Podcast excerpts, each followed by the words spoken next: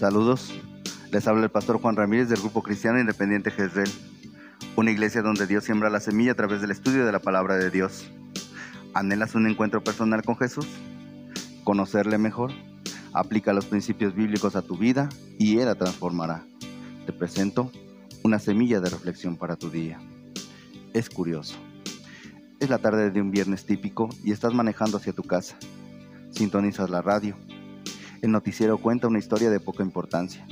En un pueblo lejano han muerto tres personas de alguna gripe que nunca antes se había visto. No le pones mucha atención a tal acontecimiento. El lunes, cuando despiertas, escuchas que ya no son tres, sino 30.000 personas las que han muerto en las colinas remotas de la India. Gente del control de enfermedades de Estados Unidos ha ido a investigar. El martes ya es la noticia más importante en la primera plana del periódico, porque no solo es la India, sino Pakistán, Irán y Afganistán. Y pronto la noticia sale en todos los noticieros. Le están llamando la influencia misteriosa. Y todos se preguntan, ¿cómo vamos a controlarla? Entonces una noticia sorprende a todos. Europa cierra sus fronteras. No habrá vuelos a Francia desde la India ni de ningún otro país en el cual se haya visto la enfermedad.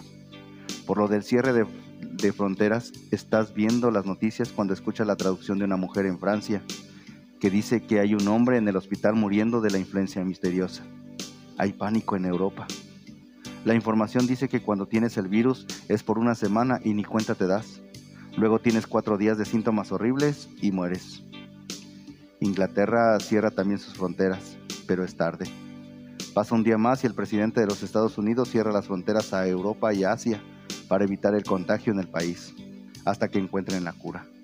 Al día siguiente la gente se reúne en las iglesias a orar por una cura y entra alguien diciendo, prendan la radio y se oye la noticia. Dos mujeres han muerto en Nueva York. En horas parece que la cosa invade a todo el mundo.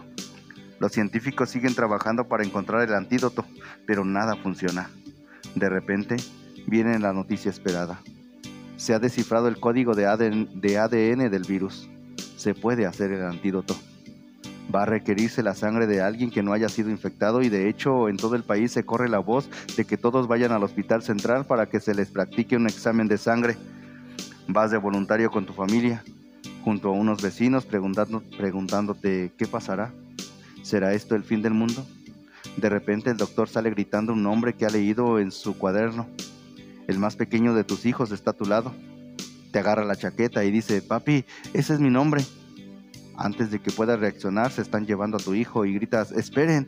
Y ellos contestan, todo está bien, su sangre está limpia, su sangre es pura. Creemos que tiene el tipo de sangre correcta. Después de cinco largos minutos salen los médicos llorando y riendo. Es la primera vez que has visto a alguien reír en una semana. El doctor de mayor edad se te acerca y dice, gracias Señor, la sangre que su hijo tiene es perfecta, está limpia y pura. Puedes, puede hacer el antídoto contra esta enfermedad. La noticia corre por todas partes. La gente está orando y riendo de felicidad. En eso el doctor se acerca a ti y a tu esposa y dice, ¿podemos hablar un momento? Es que no sabíamos que el donante sería un niño y necesitamos que firme este formato para darnos el permiso de usar su sangre. Cuando estás leyendo el documento te das cuenta de que no ponen la cantidad que necesitarán y preguntas, ¿y cuánta será? La sonrisa del doctor desaparece y contesta, es que no pensábamos que era un niño, no estábamos preparados, la necesitamos toda. No lo puedes creer y tratas de contestar, pero, pero, el doctor te sigue insistiendo, es que usted no entiende, estamos hablando de la cura para todo el mundo, por favor firme, la necesitamos toda. Tú preguntas, pero ¿no pueden darle una transfusión? Y viene la respuesta. Es que si tuviéramos sangre limpia podríamos, pero no la tenemos. ¿Firmará? Por favor, firme, en silencio y sin poder sentir los mismos dedos que tienen la pluma en la mano, lo firmas. Te preguntan, ¿quiere ver a su hijo? Caminas hacia una sala de emergencia donde tu hijo está sentado en la cama diciendo, papi, mami, ¿qué pasa? Toma su mano y le dices, hijo, tu mami y yo te amamos y nunca dejaríamos que te pasara algo que no fuera necesario. ¿Comprendes eso? Entonces el doctor regresa y te dice, lo siento, necesitamos empezar. Gente en todo el mundo está muriendo. ¿Se pueden ir? ¿Puedes darle la espalda a tu hijo y dejarlo allí? Mientras él te dice, papá, mamá, ¿por qué me están abandonando? A la siguiente semana, cuando hacen una ceremonia para honrar a tu hijo, algunas personas se quedan dormidas en casa. Otras no vienen porque prefieren ir de paseo o ver un partido de fútbol. Y otras vienen a la, vienen a la ceremonia con una sonrisa falsa fingiendo que les importa. Quisieras pararte y gritar, mi hijo murió por ustedes, que no les importa. ¿Sabes? Eso es lo que Dios quiere decir. Mi hijo murió. ¿Que no saben cuánto los amo? Es curioso lo simple que es para la gente desechar a Dios y después preguntarse por qué el mundo va de mal en peor. Es curioso cómo nos creemos todo lo que leemos en el periódico, pero cuestionamos lo que la Biblia dice.